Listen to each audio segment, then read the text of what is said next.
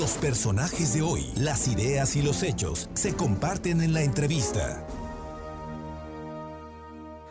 Bien, y bueno, ya estamos, estamos y le agradezco muchísimo al doctor Miguel Calderón Chelius, politólogo de la Universidad Iberoamericana Puebla. Y aquí la verdad es que, eh, Miguel, recurrimos a ti para entender, para explicarnos lo que estamos a punto de vivir, porque el 1 de agosto va a ser un asunto inédito en México, una consulta ciudadana a nivel nacional convocada por el propio presidente López Obrador que en el fondo busca la sanción a los expresidentes de la República, desde Salinas de Gortari hasta Enrique Peña Nieto, y que sin duda eh, pues va a ser una consulta constitucional donde los mexicanos podremos decir sí o no. Importante, ¿no? Porque además nunca lo habíamos hecho, o yo no recuerdo alguna. Eh, Miguel, muy buenas tardes y muchísimas gracias. Buenas tardes, eh, saludos al auditorio, muchas gracias por, por invitarme a platicar de esto. Platícanos, platícanos cómo viene la consulta ciudadana, platícanos eh, qué tan democrático es el ejercicio y, y bueno, la expectativa es de que vaya a votar un número muy importante de mexicanos, espera que no menos del 40%. Mira, eh, para empezar hay que decir que sí, efectivamente es un ejercicio inédito de un proceso eh, eh, introducido en la ley en los últimos años que permite justamente las consultas populares para eh, resolver o discutir algunos temas y en ese sentido es muy importante.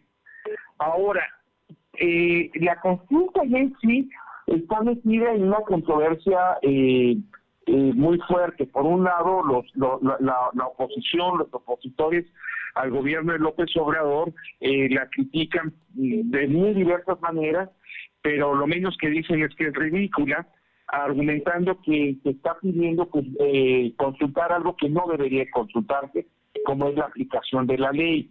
Eh, en el sentido de eh, la idea de consultar si se debe enjuiciar o no a los presidentes.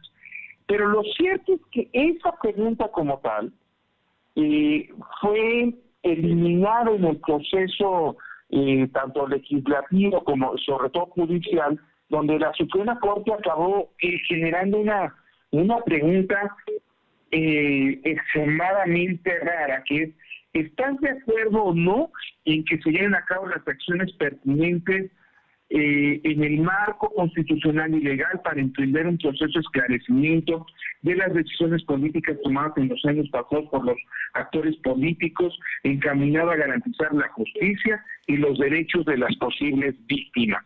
Bueno, es absolutamente general, crítico, poco claro.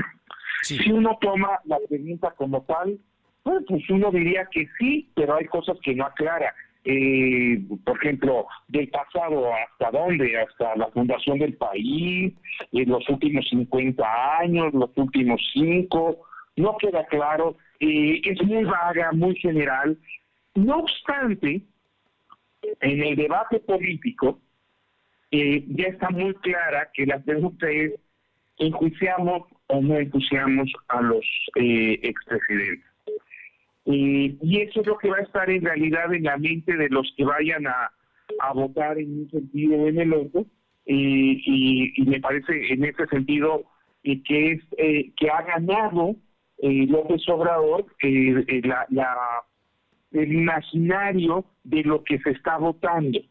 Entonces, eh, me parece que, que, como eh, ya muchas veces ha sucedido López Obrador en una muestra de enorme capacidad comunicativa, logra ganar esto y también logra convertir esto en, en uno de los temas centrales de la discusión. Tenemos montones de temas relevantes, muchos de esos temas eh, son, por decirlo menos, incómodos para el gobierno. Eh, y sin embargo, eh, bueno, de aquí por lo menos a primero de agosto y después estaremos discutiendo los resultados y sus repercusiones. Esos temas eh, pues puede que estén en la agenda, pero estarán de forma secundaria porque estaremos eh, justamente conversando sobre la, la consulta, sus consecuencias, sus resultados y me parece nuevamente es un triunfo de López Obrador en términos de controlar la agenda y los términos de la discusión política. Por lo pronto, él ha dicho que él no va a ir a votar, que él no ve las cosas al pasado, que las ve al futuro, pero obviamente su partido, Morena, y todo su gobierno está movilizándose para que la gente vaya a votar el 1 de agosto. Pues, eh, sí, claro, además también es, eh, yo creo que el gobierno se mete en problemas, ah, en algunos problemas innecesarios se han metido, y este es uno de ellos, porque están, digo, han ganado la temática de la, de, la consulta y han ganado que esté en el tema de la agenda pública.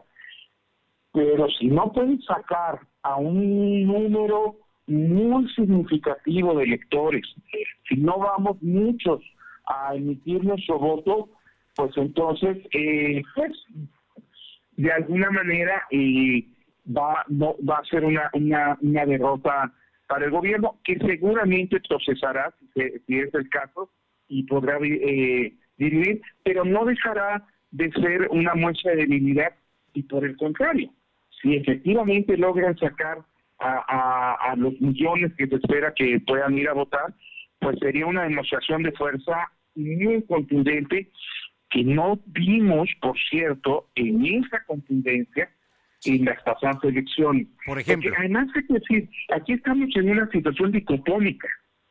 Estamos a favor de lo que proponen o no.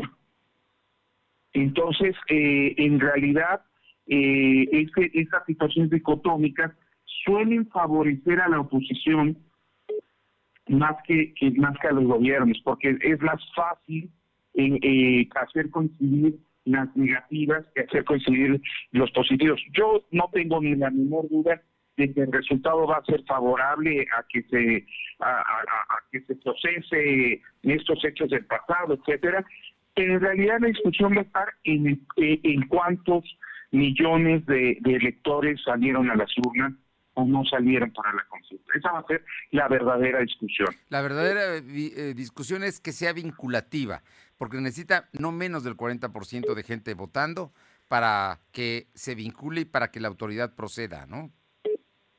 Así es, para que sea vinculativa, pero aunque no va el 40%, si tiene 30, 35%, eh, sería una demostración de fuerza muy, muy grande eh, eh en, una consulta de este tipo y hablaría de la fuerza y la, y la capacidad de arrastre que tiene no Morena, no el gobierno, sino Andrés Manuel López Obrador. Entonces, en realidad eso es lo que lo que vamos a ver y la discusión va a estar en torno a cuántos votaron más que el resultado propiamente de la votación, eh, que ya está cantadísimo que va a ser eh, favorable, porque además básicamente los que estén en contra ¿no? de esta formulación no van a ir, ¿no? Sí. Básicamente no, no irán a votar. No, bueno, la, verdad es que no habría manera. Yo no creo que haya mexicano en su sano juicio que si una eh, un expresidente cometió delitos no diga pues, que se le castigue, ¿no? Pues que lo investiguen, que lo sancionen. Y, y menos con una formulación tan vaga como averiguar los hechos del pasado y eso todavía menos. Entonces, este, no, me, queda clarísimo que todos los que vayan o la gran aplastante mayoría de los que acudan a, las urnas a, participar en la consulta lo van a hacer a favor de eh, del, sí. Entonces, este, pues aquí la gran discusión será cuántos van. El objetivo e, eso es lo importante. Al año que entra, que habrá justamente la consulta revocatoria, ¿no? Eso es una antesala de ese proceso que puede ser muy complejo eh, en muchos sentidos para este país. Pues eh, yo creo que nos dejas en claro sabemos ya más o menos la tendencia que tiene la, el, sí o no, porque nada más solamente se puede votar sí o no. Ese domingo que ir a formarse la casilla, en fin, el INE va a ser va a ser el que va a supervisar y vigilar el conteo y todo el procedimiento de la organización. Y en este caso es la mayor parte por el sí, pero lo importante, lo importante, Miguel Calderón Chelius, lo acabas de subrayar, es saber cuántos mexicanos salen ese domingo 1 de agosto. Ese, ese va a ser el dato más importante y nos va a permitir figurar, eh, proyectarnos hacia la, consulta del, año que y también hacer un nuevo conteo de cómo van las cosas pensando ya en, en las siguientes elecciones dentro de tres años, ¿no? Pues Miguel Calderón Chelius, politólogo de la Ibero Puebla, muchísimas gracias por darnos luz a esta consulta ciudadana que promueve el presidente López Obrador el próximo 1 de agosto en un hecho que hasta ahora no se había eh, llevado a cabo en México. Es la primera vez y al final de cuentas habrá que ver cuántos millones de mexicanos salen a votar en esa fecha. Así es, pues esperemos y bueno, ya seguramente platicaremos por esos días justamente los resultados, la participación, etcétera. Ya, ya, ya te estaremos, ya te estaremos llamando y agradeciéndote como siempre toda tu generosidad. Muy buenas tardes y muchas gracias, Miguel. Un abrazo para ti, para todo el auditorio. Gracias. Un abrazo, gracias, Miguel Calderón Chelius, doctor, politólogo de la Ibero Puebla.